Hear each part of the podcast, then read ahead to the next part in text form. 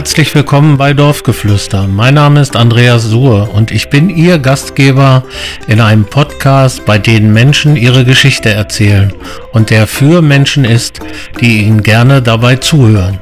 Dabei wünsche ich Ihnen jetzt schon viel Spaß.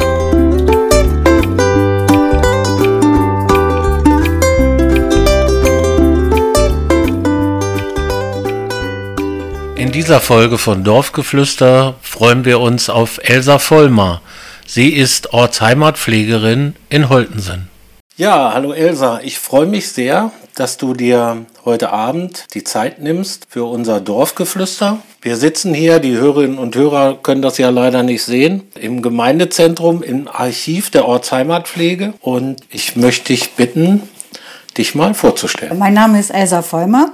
Ich stamme aus Rohringen, habe nach Heutensen hier eingeheiratet, den Ureinwohner Bernd Vollmer. Und Wann war das? Wie lange wohnst du jetzt schon im Holtensen? Oder wir sind ihr? 74 hierher gezogen, nachdem meine Schwiegereltern hier gebaut hatten und äh, wir in das Haus eingezogen sind. Also auch schon lange, lange Zeit. Also da kann man nicht mehr von zugereist reden, oder? Ja, wie man es nimmt. Ja, okay. Und dann weiß ich, du hast zwei Töchter. Ja, wir haben zwei Töchter und mittlerweile zwei Enkelkinder. Schön, wie alt sind die?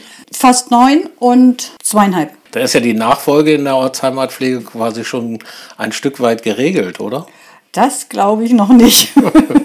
ja, wir sprechen natürlich heute zunächst mal überwiegend über das Thema Ortsheimatpflege. Wie wird man denn Ortsheimatpflegerin? Also das war bei mir etwas langsam im Anlauf, sag ich mal. Und zwar ähm, hat Horst Roders zur Vorbereitung der 700-Jahr-Feier im Jahre 1998 die Vorbereitungen mit dem Ortsrat und mit Orts äh, mit Vereinsvorständen äh, konzipiert und hatte mich dann gefragt, die, äh, ob ich mithelfen wollte, die Festschrift zu machen. Ja, das lag so ein bisschen daran, dass du vorbelastet warst, was Vereinszeitschriften betrifft, oder? Das stimmt. Ich habe ja ne, die, das Sportmosaik äh, neun Jahre lang herausgegeben. Und zwar ging bei mir eigentlich alles so ein bisschen Step by Step. Oder wie man auch sagen kann, alles hat seine Zeit. Also ich war ähm, Betreuerin der Mädchenfußballmannschaft das war ja eine Spielgemeinschaft mit Gelb-Weiß Eljehausen und Holtensen. Und Gelb-Weiß Eljehausen hatte bereits eine Vereinszeitschrift, äh, für die ich ab und zu auch Artikel geschrieben habe. Dann habe ich mir überlegt, warum schreibe ich eigentlich für Eljehausen? Warum gibt es sowas nicht in, äh, in Holtensen? Die Frage hätte ich mir früher schon gestellt, aber mhm. sei es drum. Sag doch, Step by Step. Und dann war es so, dass ich das, äh, ja, mich erkundigt habe, wie haben, machen die das in Elgerhausen und habe das Konzept dann auch dem äh, Vorstand hier in, Elger, in Heutensen vorgestellt. Man war so ein bisschen, es war so eine Mischung aus äh, Skepsis und ja, also auf der einen Seite konnte man den Verein nach draußen repräsentieren und auf der anderen Seite klappt das auch. Da kommt eine daher und will sowas machen. Und, aber im Vorstand habe ich dann äh, Leute gefunden wie Karl Reiter, Albert Alborn und Gitti Aschenbrand, äh, die dann das äh, Redaktionsteam bildeten. Und somit ist das dann ja angelaufen und das kam dann die Krux dazu, dass ich bei der ersten Ausgabe viel zu wenig Exemplare hatte. Warum? Ich hatte keinen, der, der Mitgliederstand war noch nicht sortiert. Und dann habe ich gehört, dass die Raiffeisenbank zum Beispiel ein Vereinsverwaltungsprogramm herausgegeben hat. Und dann habe ich den damaligen Kassierer gebeten, das Programm zu besorgen. Und dann habe ich einfach diese Zettelkasten was damals ja so üblich war, in diese, also eingepflegt praktisch in diese Datei, um einfach den genauen Mitgliederstand herauszufinden, wie viele Exemplare brauche ich für die nächsten Ausgaben. Wann war das mit dem Sportmosaik? In welchem das Zeitraum? Hat, äh, 1988. Das ist, hat, ist gelaufen bis 1997. Aber da habe ich dann, wie gesagt, auch die, die Mitgliederpflege betrieben. Vereinsverwaltung. Vereinsverwaltung. Und äh, es war ja auch für den äh, Kassierer dann einfacher, weil zweimal im Jahr haben wir die Mitgliederlisten überprüft, haben ja die Beiträge überprüft und dann konnte er mit der Diskette zur Raiffeisenbank gehen. Also war der TSV Holtensen schon relativ schnell digital unterwegs. Das, das waren betrifft. die Anfänge. Ja, von da ab wurde der, die Mitglieder digitalisiert, sag ich mal. Wie ist es denn dazu gekommen, dass diese Vereinszeitschrift dann eingeschlafen ist nach fast zehn Jahren? Es gab einen riesengroßen Umbruch im Vorstand. Es hörten viele auf. Karl Reiter ist weggezogen zum Beispiel. Somit brach mir auch das Redaktionsteam auseinander. Albert Albon hatte vorher schon aufgehört, war zwar äh, Dieter Denike dann dafür eingesprungen und das Interesse ließ dann auch nach so ein bisschen. Und dann habe ich es dann auch aufgegeben. Als Pressesprecher, ja, ich habe dann im, äh, im Ganzen aufgehört. Im, im Vorstand, Im Vorstand mhm. ja. So, und durch deine Expertise sozusagen ist Horst Ruders dann auf dich aufmerksam geworden Richtig. und hat dich im Zuge der 700-Jahr-Feier dann angesprochen, ob du da mitarbeiten willst. Ja, die Festschritt zu machen und im Nachhinein haben wir dann ja auch noch ein Fotoheft rausgebracht, um so ein bisschen diesen historischen Umzug festzuhalten in, in Fotos. Ja, aber so wird man ja nicht Ortsheimatpflegerin. Wie ist das dann weitergegangen? ja, das war dann so, dass Horst mich nach Abschluss dieser Arbeiten 2001 war das denn ja mittlerweile schon gebeten hatte, ob ich nicht Lust hätte, weiter mal mitzukommen. Die haben sich ein oder zwei, ja einmal im Monat getroffen und ja, das habe ich aber nicht so ernst genommen. Ich bin mal da gewesen. Ich hatte mir das hier mal angeguckt, was er so gemacht hatte, dass es hier das Archiv gab und ja, das war es dann eigentlich. Und Horst ist ja dann am 19. 7.7.2002 ganz plötzlich verstorben. Und dann hat mich der Ortsbürgermeister Karl Wille gefragt, ob ich die äh, Ortsheimatpflege übernehmen könnte. Und ja, ich bin ins kalte Wasser gesprungen. Das vor 20 Jahren, fast 20 18 Jahren. 18 Jahre und ein bisschen, ja. 18 Jahre und ein bisschen. Mhm. Ja, wollen wir, kommt, es werden ja bestimmt 20 Jahre, hoffe ich jedenfalls. Ich denke nicht. Warum? Ach naja, ich bin so ein bisschen amtsmüde. Ich sage mir, ich habe, bin in große Fußstapfen getreten. Horst Henze zum Beispiel, der von 1968 bis 87 Ortsheimatpfleger war, das war der erste Ortsheimatpfleger, der hatte sehr viel hinterlassen. Zum Beispiel die erste Chronik, er hat die Herausgabe zwar nicht mehr erlebt, das hat dann sein Bruder Jürgen Henze gemacht, der das Amt des Ortsheimatpflegers von 1987 bis 97 weitergeführt hat. Er hat das Manuskript fertiggestellt und hat das Buch dann die erste Chronik herausgegeben. Und ich muss sagen, Horst Roders hat das Ganze ja dann von 1997 übernommen. Er hat hier dieses Archiv eingerichtet und nachdem ich also dann vom Ortsrat ja nominiert worden war, stand ich dann erstmal hier und musste mir klar werden, wo fängst du an? Denn Horst Henze hatte ganz viele Fotos hinterlassen, auch Dokumente. Und ich habe dann eine Häuserliste entdeckt und die habe ich weitergeführt nach dem Motto, wer hat wann in welchem Haus gelebt. Und wie gesagt, das ging immer weiter. Ich habe dann also wirklich wochenlang in dem Kirchenarchiv gesessen, habe die Daten weiter aufgearbeitet, weil es war einfach unheimlich interessant zu wissen, ja, wie hingen einfach die Verwandtschaftsverhältnisse zusammen. Du weißt selber, es gibt viele Alborns, viele Albrechts, viele Oberdicks und die muss man alle auseinanderhalten. Oder Siegmänner und, und was man, und ja. Ja, und dann bist du so quasi dort eingestiegen. Und wie ist es dann weitergegangen? Ja, ich habe dann 2005 so ein bisschen meine Arbeit ausgestellt. Das war die erste kleine, bescheidene Ausstellung dann zu dem Thema der Häuser eben. Dann habe ich, oder wir muss ich ja sagen, denn ich hatte ja immer Mitarbeiter, ein Teil von denen, die früher bei Horst Roders mitgeholfen haben, sind ja auch, haben die Arbeit ja dann hier weiter mit mir gemacht. Das waren äh, Heinz Heim, das war Werner Schmidt und am Anfang auch noch Jürgen Henze, der sich dann aber auch zurückgezogen hat. Dann kam Dietmar Schwarzer dazu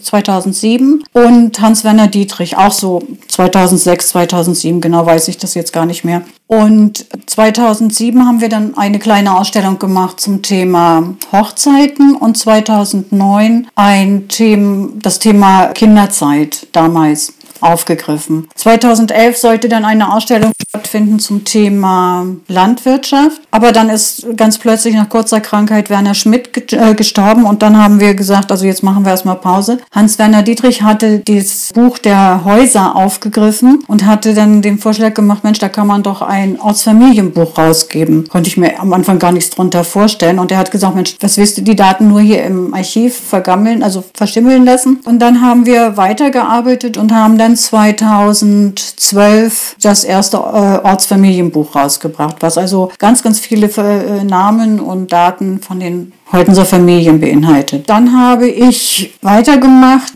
halt, also Ausstellungen lagen erstmal so ein bisschen auf Eis. 2013 kam Wolfgang Siegmann zu uns, auch auf der Suche nach Familieninformationen zu seiner Familie und äh, drumherum und meinte, Mensch, du hast so viel Material. Was hältst du davon, wenn wir zusammen eine Ausstellung machen zum Thema Holtensen im Ersten Weltkrieg? Und somit haben wir das 2014 dann gemacht. Und ja, dann haben wir, meinte er noch, die, ganzen Sachen, was wir jetzt erarbeitet haben, sollten wir, das, das kommt ja jetzt, der heftest du wieder im Archiv ab. Lass uns ein Buch daraus machen. Oh Gott, habe ich gedacht, meine Güte, ein Buch. Und dann haben wir aber uns wirklich dran gesetzt, haben die Manuskripte, die wir in der Ausstellung hatten, entsprechend äh, auf Buchformat gebracht. Und ich muss jetzt noch mal ein bisschen zurückgehen. Als ich die äh, Häuser, das, die, das, die Daten über die Häuser gesammelt habe, habe ich auch einen Einblick gekriegt in die verschiedenen Berufe, die es hier in Holtensen gab. Also den Tischler, den Weißbinder, den Drechsler. Was ist denn bitte schön ein Weißbinder?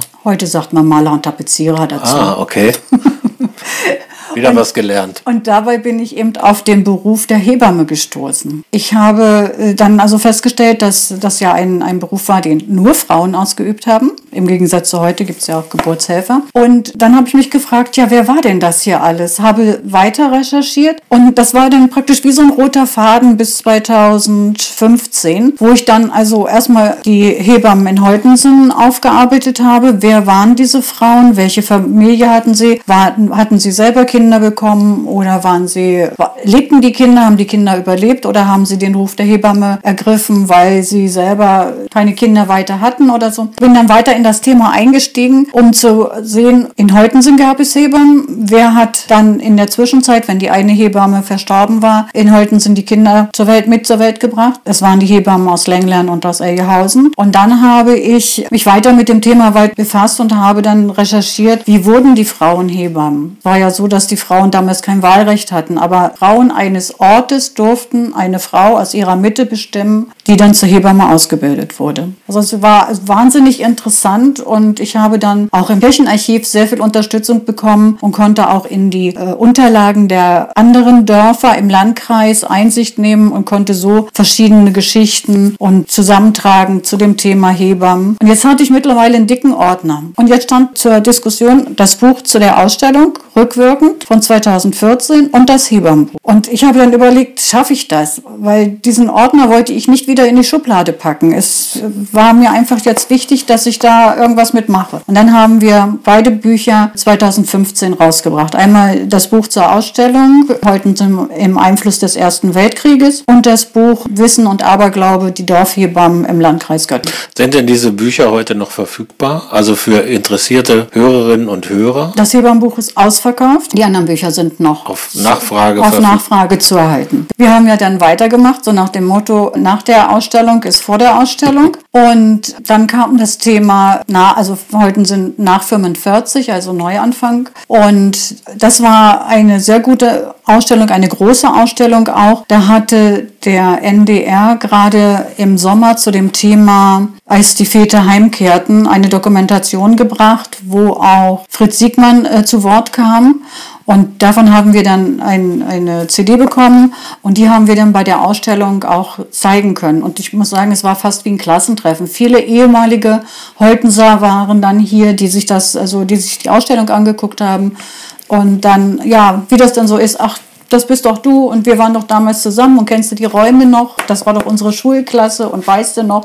Also es war schon richtig interessant. Zu der Ausstellung haben wir es geschafft, das Buch zur Ausstellung mit den Texten herauszukriegen, sodass man einfach durch die Ausstellung gehen kann, aber auch nochmal das, was man gesehen hat, nachlesen kann. Wie lange dauert das, so ein Buch zusammenzustellen? Also wie viel Arbeit ist das für euch dann? Also wir haben immer ein von November bis November, ne? Also ein volles Von Volksfeiertag Jahr. zu Volksfeiertag. Wobei wir dann meistens erstmal ein bisschen Pause gemacht haben und dann angefangen haben, was haben wir am Material, was haben wir am Fotos, wo müssen wir noch suchen, welche Archive müssen wir noch durchforsten und, und, und. Und dann haben wir 2016 war das mit dem, 2017 die Ausstellung gemacht, Handel und Handwerk im Wandel. Das Buch dazu ist leider ausverkauft. Das ist weggegangen wie heiße Semmel. Obwohl wir da, ich weiß gar nicht, wie hoch die Auflage war. Wir, wir haben nur kleine Auflagen. Die sind meistens so bei 100 rum, die Bücher. Also wir können hier nicht mit Tausenden. Scheint aber ein Bestseller gewesen zu sein. Das war ein Bestseller und ich muss ehrlich sagen, also das ist wirklich, ja, für viele war das einfach ein Spaziergang durch den Ort und nach dem Motto, wo bin ich früher einkaufen gegangen, welche Kneipe hatten wir und Kommt mir bekannt vor. Gut. Ja, mhm. Als ich hier aufgewachsen bin, hatten wir doch noch mehrere Geschäfte und Eben, Möglichkeiten heute, einzukaufen. Ja. Mhm. ja. Und 2018 haben wir dann das Buch rausgebracht, äh, die bauliche Veränderung des Ortes Heutensen und der Einfluss auf Wald, Feld und Flur. Mit ganz, ganz vielen Fotos aus der Umgebung von Heutensen. Und ja, 2019 wurde die SPD 100 Jahre. Da haben wir dann ein paar Informationsstellwände gemacht in der Mehrzweckhalle und haben dann das, auch das Buch mit der Geschichte der SPD herausgebracht. Zum 1. Mai, ne? Maibaum aufstellen mit Musikkapelle und bisschen zusammengewürfelt. Ja, ich erinnere mich, da war Thomas Oppermann genau. da und hat ja. gesprochen, der ja leider im letzten Jahr auch so plötzlich. Ja, und der hatte das ist. Buch auch im Vorfeld von mir bekommen, damit er seine Rede danach aufbauen konnte. Und 2019, wie gesagt, nach der Ausstellung ist vor der Ausstellung, aber das Gemeindezentrum hier wurde renoviert und da haben wir gesagt, okay, jetzt haben wir wirklich ein Jahr Zeit, in Ruhe weiterzuarbeiten. Wir wollen die Zeit aufarbeiten von 1920 bis 1945. Wie war die Entwicklung im Ort hier nach dem äh, Ersten Weltkrieg zum Zweiten Weltkrieg mit den ganzen drumherum? Ja, und das Gemeindezentrum, wie gesagt, wurde renoviert und dann haben wir gesagt, okay, dann verlegen wir es im Frühjahr 2020 und was kam dann? Corona. Nix geht. Die ganzen Aktivitäten im Ort liegen ja brach. Es gibt keine Feierlichkeiten, keine Kirmes, nichts. Und Jetzt müssen wir jetzt sehen, wie es weitergeht. Ja, wir sind ja jetzt im Februar 2021 und gucken jetzt immer positiv nach vorne sozusagen. Was mich noch interessieren würde, wie muss man sich denn so ein Archiv, in dem ihr eure Informationen findet, vorstellen? Ist das Papier, ist das Mikrofisch oder wie muss man sich so ein Archiv vorstellen? Egal, ob es jetzt das Kirchenarchiv ist oder das Stadtarchiv oder was auch immer. Also so. wo findet man denn diese Unterlagen? Hm. Im äh, Kirchenarchiv Archiv, die ganzen Kirchenbücher sind auf Mikrofisch. Das muss, da muss man sich also wirklich durchlesen, inklusive der alten handschriftlichen Eintragungen der Pastoren in der alten Schrift, in der alten Sprache. Im Stadtarchiv blättert man, je nachdem, was man sucht. Durch die alten Zeitungen zu blättern ist natürlich sehr interessant, wenn man da halt Informationen zum Ort findet, egal in welcher Zeit man sucht, soweit es äh, vorhanden sind. Das heißt, die alten Zeitungen heißt das Göttinger Tageblatt beispielsweise. Es gab nicht nur das Göttinger Tageblatt, es gab, nannte sich Südhannoversche Allgemeine Zeitung damals. Also die hatten verschiedene Namen. Es war noch nicht immer das Tageblatt. Tageblatt. Und in diesem Stadtarchiv, ich muss das nochmal hinterfragen, weil mich das einfach interessiert an der Stelle. In dem, Im Stadtarchiv, bleiben wir jetzt mal bei dem Begriff Göttinger Tageblatt, finde ich dann jeweils eine Ausgabe, die ich, wo ich nachschlagen kann oder wie viel Ausgaben, also von dem Tag meine ich, wann die Zeitung erschienen ist, haben die dann ein Exemplar dort oder haben die dann mehrere? Äh es sind meistens immer drei bis vier Monate, je nachdem, zusammen abge heftet und da kannst du dich dann durchlesen. Du kannst es auch digital über einen Film lesen, aber ich habe lieber die Zeitungen, wo ich dieses ganze Blatt habe und nehme lieber ein Fotoapparat und fotografiere. Und das kann man das sich dann abfotografieren? Das kann man sich abfotografieren, das geht. Und das Göttinger Stadtarchiv ist für jedermann zugänglich. Ne? Wieder was gelernt. Mhm. Und das Kirchenarchiv, also wie gesagt, nach Anmeldung natürlich. Ne? Und äh, beim Kirchenarchiv, wie gesagt, die ganzen alten Kirchenbücher sind dort hinterlegt als Mikrofisch. Und es gibt auch im Keller noch, je nachdem, was man sucht, noch einzelne Unterlagen zu den Kirchen. Und da muss man sicherlich Zeit mitbringen, oder? Ja, viel Zeit. Aber es ist halt fast wie, wie Goldgräberstimmung, wenn man dann eine Spur hat, man hat was gefunden Zusammenhänge, Familienforschung oder so in dem Rahmen, dann äh, macht das natürlich auch Spaß. Dann ist, ist man richtig Art glücklich, wenn man irgend so einen Schnipsel erwischt hat. Oder? Ja, das ist, das ist wirklich so. Mhm. Aber vielleicht sollte ich auch einfach mal erzählen, was die festgelegten Aufgaben eigentlich eines Ort, äh, Ortsheimatpflegers ja, sind. Kommen wir doch mal dazu. Also erstmal, wer einen Ortsheimatpfleger beruft, gibt zu erkennen, dass, dass der Ort also die Bedeutung eines Ortsheimatpflegers ja anerkennt, sag ich mal. Also dass sie das wirklich wollen. Es ist ja nicht wie in jedem Ort Ort gegeben. Und die Aufgabe ist einfach, dass man die Beobachtung des öffentlichen Lebens äh, festhält, dokumentiert, mitdenkt, mitplant und beratend im Ortsrat ist. Denn ich bekomme ja auch immer eine Einladung zum, zum Ortsrat.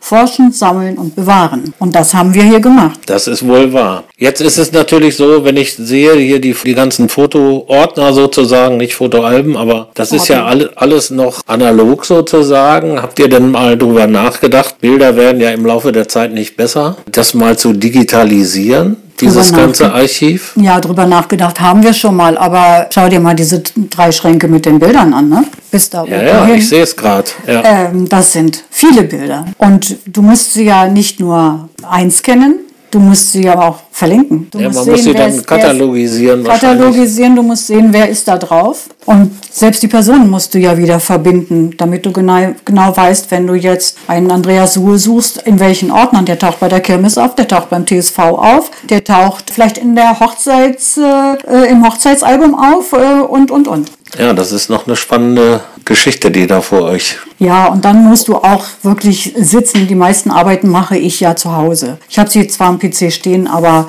den nutze ich nur mal, wenn ich schnell was festhalten will, dass ich irgendwas. Aber jetzt hast du ja eben gerade deine Aufgaben nochmal beschrieben. Wie muss man sich denn das vorstellen? Führst du ein Tagebuch oder ein Protokollbuch oder wo du diese Dinge dann notierst oder archivierst? Ja, ich habe einmal laufe ich ja ganz oft mit der Kamera durch den Ort, um ähm, Veränderungen zum Beispiel festzuhalten, bauliche Veränderungen, als die Bauarbeiten hier waren im alten Dorf und so weiter. Das wird halt in verschiedenen Etappen festgehalten. Dann zum Beispiel die Rückgabe der historischen Trommel im Herbst war also eine Sache, was so. Also Kannst du da ein bisschen mehr zu sagen? Das ist eine lange Geschichte. Erzähl sie mal.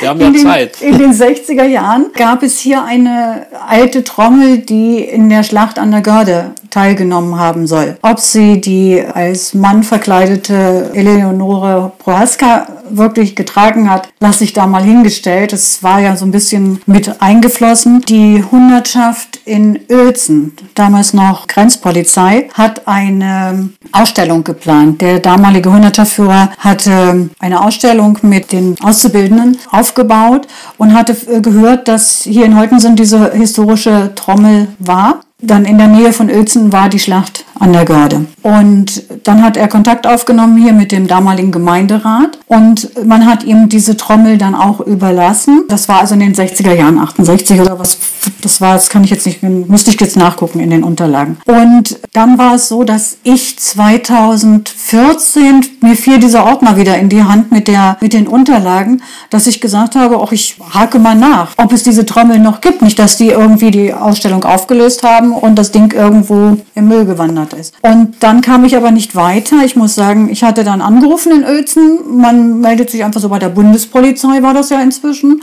Und keiner wusste so richtig, wo, was ich wollte und, und in welche Abteilung ich wollte. Und dann habe ich aber Michael Wille gefragt. Ich wusste, er war bei der Bundespolizei und dann habe ich eben gebeten oder ich sage, kannst du mal über einen kleinen Dienstweg versuchen, Kontakte aufzunehmen, ob es diese Trommel noch gibt. Amtshilfe sozusagen. Ja, so ein bisschen. Amtshilfe ersuchen heißt es, glaube ich, in dem Jargon. Ja. Okay, ich war froh, dass er mir weitergeholfen hat. Und dann kriegte ich Rückmeldung von Michael, du, die Trommel gibt es noch, Fotos kommen demnächst. Und dann kriegte ich Fotos von der Ausstellung und im August letzten Jahres kriegte ich einen Anruf. Bundespolizei Uelzen. Ich denke, hups, was ist das denn jetzt? Ja, ich suche jemand. Ich habe mich schon über das Stadtarchiv und über die, die ähm, Stadtverwaltung durchgefragt. Ich suche jemand in Holtensen. Man hat mir gesagt, Sie sind die Ortsheimerpflegerin. Es geht um die historische Trommel. Ach, sage ich, die aus der Ausstellung. Wie? Sie wissen Bescheid? Ich sag ja. Ich kenne mich dann, äh, ich, ich weiß, was das äh, war damals, die über, mit der Überlassungsurkunde und, und, und. Ja, richtig. Es ist folgendes, die Ausstellung ist aufgelöst aufgelöst worden. Die Trommel steht jetzt seit einem Vierteljahr bei mir im Büro und ich habe dir, mir die Unterlagen rausgesucht. In dem Vertrag hieß es, wenn die Ausstellung nicht mehr existieren sollte, muss die Trommel an den Eigentümer zurück. Und dann hatten wir hier eine Übergabe Ende August mit, da kamen zwei äh, Polizisten, also äh, Bundespolizisten runter von Uelzen und haben die Trommel übergeben. Haben also Wort gehalten, sozusagen. Kam mir sehr sicher vor. Die waren, äh, ja, bewaffnet bis an die Zähne, sag ich mal. Also die waren also unheimlich nett. Und zwar war das welche, die die Pressearbeit dort oben ja. machten. Ne? Und die, und, und die Trommel Zeit, ist jetzt wo? Die Trommel ist eingelagert, fachgerecht und steht jetzt hier im... Unter Verschluss sozusagen. Ja, die steht auf dem Boden. Ne? Okay. Da habe ich ja einen extra Raum, wo ich zahlreiche Exponate habe. Da ist ja einiges. Wie ist denn das? Jetzt muss ich mal fragen, weil wenn jetzt interessierte Bürgerinnen und Bürger sind, die sich mal Einblick verschaffen wollen, was habt ihr für Öffnungszeiten eigentlich? Wir treffen uns jeden Donnerstag von 16 bis 18 Uhr. Im Moment ist es auf Anfrage, weil es ist, geht ja kaum einer vor die Tür. Aber wo du gerade das Thema äh, Nachfragen, also Familienforschung und so weiter ansprichst, es kommt immer wieder vor, dass wir Anfragen haben zu Leuten, Personen, die hier mal gelebt haben und äh, die Nachfolger, äh, Nachfahren sind jetzt dabei und oft fragen sie dann, ja, können Sie mir etwas zu meinen Vorfahren sagen? Also das weiteste war eine Anfrage aus Seattle. Das war ist eine äh, Frau gewesen, die suchte die Familie Albrecht. Das ist natürlich ein Riesenclan hier gewesen und die Familie ist aber ausgestorben und ich konnte ihr aber noch ein Foto von dem Haus rüberschicken, wo die Familie drin gelebt hat. Die hatten also Töchter, drei Stück. Und das Haus ist heute noch erhalten in Holtensen. Es steht in der Gasse und wohnt halt Familie Suhe drin. Ja, was ein Zufall. Ja. Das ist auch was, was ich vorher nicht gewusst habe. Also auch wieder was gelernt. Ja, und das ist dann über, letztendlich über das Familienbuch hast du das recherchieren können, oder? Auch, ja. Ja, ich hatte ja die Daten, ne? wer wohnte wann in welchem Haus. Mhm. Und dadurch konnte ich das also nachvollziehen. Gut, jetzt äh, haben wir ja im Zuge der Datenschutzgrundverordnung sind ja so ein paar Dinge, er rümpft schon die Nase hier. Das könnt ihr jetzt leider nicht Ein sehen. Weiter Begriff. Ja, hat ja sehr viel mit Recht auf persönliche Daten zu tun. Wie geht ihr denn, müsst ihr denn damit umgehen? Das halte ich ja gerade so bei Geburts- und Sterbedaten ist das ja eine kritische Geschichte, oder? Das ist ja reglementiert. Das heißt also, man muss halt eine gewisse Frist einhalten, weiß ich jetzt 90 Jahre nach dem Tod oder so, dann kann man die Daten veröffentlichen. Festhalten tun wir immer erstmal alles, was ich finde. Auch die Sachen, was jetzt so im Ort neu hinzukommt, kommt, Kinder, die geboren werden.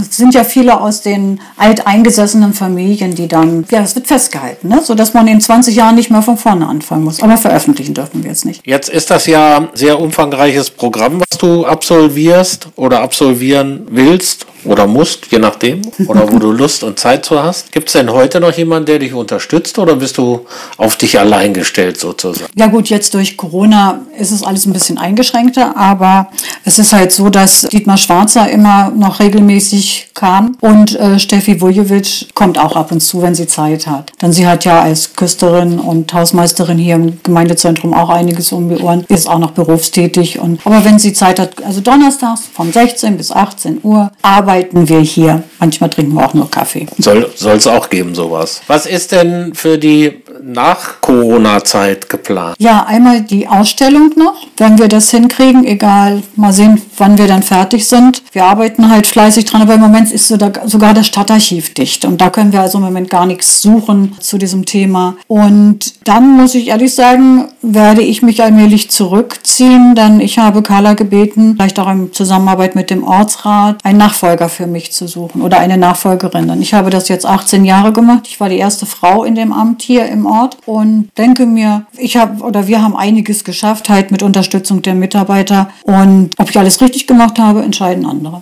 Naja, auf jeden Fall hast du sehr, sehr viel deiner Freizeit investiert, um diese Themen weiter voranzutreiben. Hat man denn da auch Kontakt zu anderen Ortsheimatpflegern? Also gibt es da so ein, so ein äh, wie soll ich sagen, Zusammenschluss oder ein Treffen? Ja, es gibt zweimal im Jahr ein Treffen vom Landkreis aus, einmal im Jahr von der Stadt. Dann lädt man halt die Ortsheimatpfleger ein. Was jetzt die Stadt betrifft, das sind ja dann halt nur die elf Dörfer. Nicht jedes Dorf hat einen Ortsheimatpfleger. Es ist also nicht immer leicht, dieses Amt zu besetzen. Und dann kann man sich halt austauschen. Man berichtet der Stadt eben einfach auch, den Fachdienst Kultur ist das ja, die über seine Tätigkeit. Ich brauche es nicht groß machen. Wir haben die Ausstellung, wir haben die Bücher. Ihr seid dann immer vorbereitet, wenn es so ein Treffen gibt, sozusagen. Genau.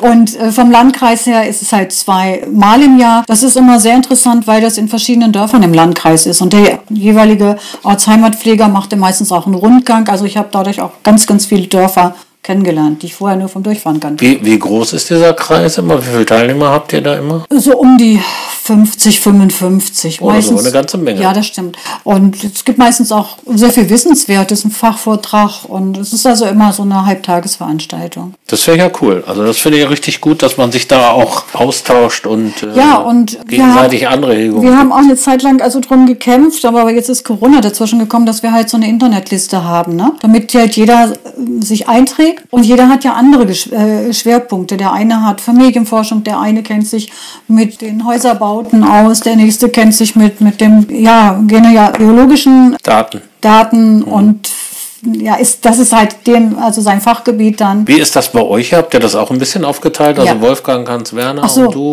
Und, äh also die Archivpflege mache ich halt mit äh, Dietmar und Steffi. Mhm. Und das bedeutet eben Zeitungsausschnitte, Fotos, was im Jahre, im, im Laufe eines Jahres zusammengekommen ist. Ja, Sachen, einfach wirklich Archivpflege. Und äh, Wolfgang und Hans Werner kommen halt immer zu den Spezialsachen, sag ich mal, dazu. Also den Ausstellungen, die Bücher, da arbeiten wir dann praktisch per PC see. Geht das ja heute ganz gut. Beziehungsweise ja, es wird auch hier geguckt, dann wir Fotos raussuchen, Dokumente, was haben wir und und und. Und wer gibt den Fahrplan vor? Das machst du. An welchen Themen gearbeitet wird? Oder nee, das stimmen wir uns ab. Also das wird zusammengearbeitet. Manchmal viele Vorschläge kommen halt vom Wolfgang, so nach dem Motto, das könnten wir doch noch und das Thema haben wir noch nicht. Weil ich habe damals angefangen, mir einen Ordner anzulegen, wo man Themen für eine Chronik reinpacken, also wo ich reingepackt, gesammelt habe. Und es ist dann so gewesen, dass ich gesagt habe, na gut, ich sammle jetzt erstmal und nach zehn Jahren bringe ich eine Chronik raus. Und dann hat Wolfgang aber gesagt, du, wenn du jetzt eine dicke Chronik rausbringst, du bist eingeschränkt oder wir, wir sind eingeschränkt einfach mit, mit Fotos, dann hast du, kannst du jedes Thema eigentlich nur anreißen. Und dann haben wir, sind wir zu dem übergegangen, diese einzelnen Themen aufzuarbeiten. Da können wir halt entsprechend uns ausbreiten, austoben. Gut. Also nehmen wir mal den Aufruf zum Anlass zu sagen, wer jemand Interesse hat, sich in die Arbeit einer Ortsheimatpflegerin oder eines Ortsheimatpfleger einzubringen. Die sind alle herzlich willkommen und können sich schon mal gerne bei dir melden. Genau. Und Dann das Archiv als Gedächtnis des Ortes würde ich ganz gerne übergeben. Verständlicherweise. Jetzt bist du ja, du hast das ja anfangs gesagt, zugereist. Jetzt ja. auch an dich die Frage, wie an alle anderen.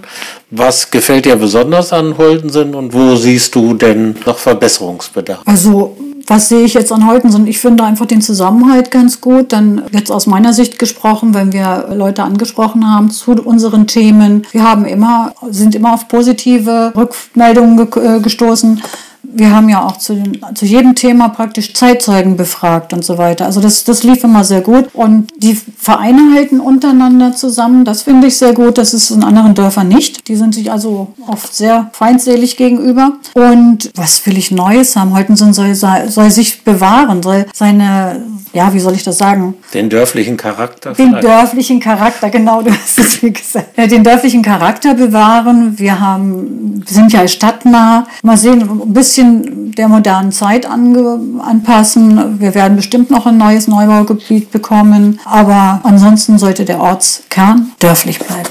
Gut.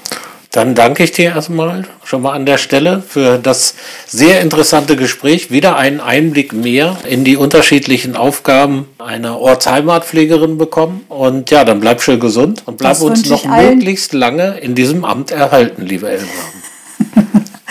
Ich wünsche allen auch, dass sie gesund bleiben, Corona heil überstehen und schauen wir mal, was die Zukunft bringt. Danke dir.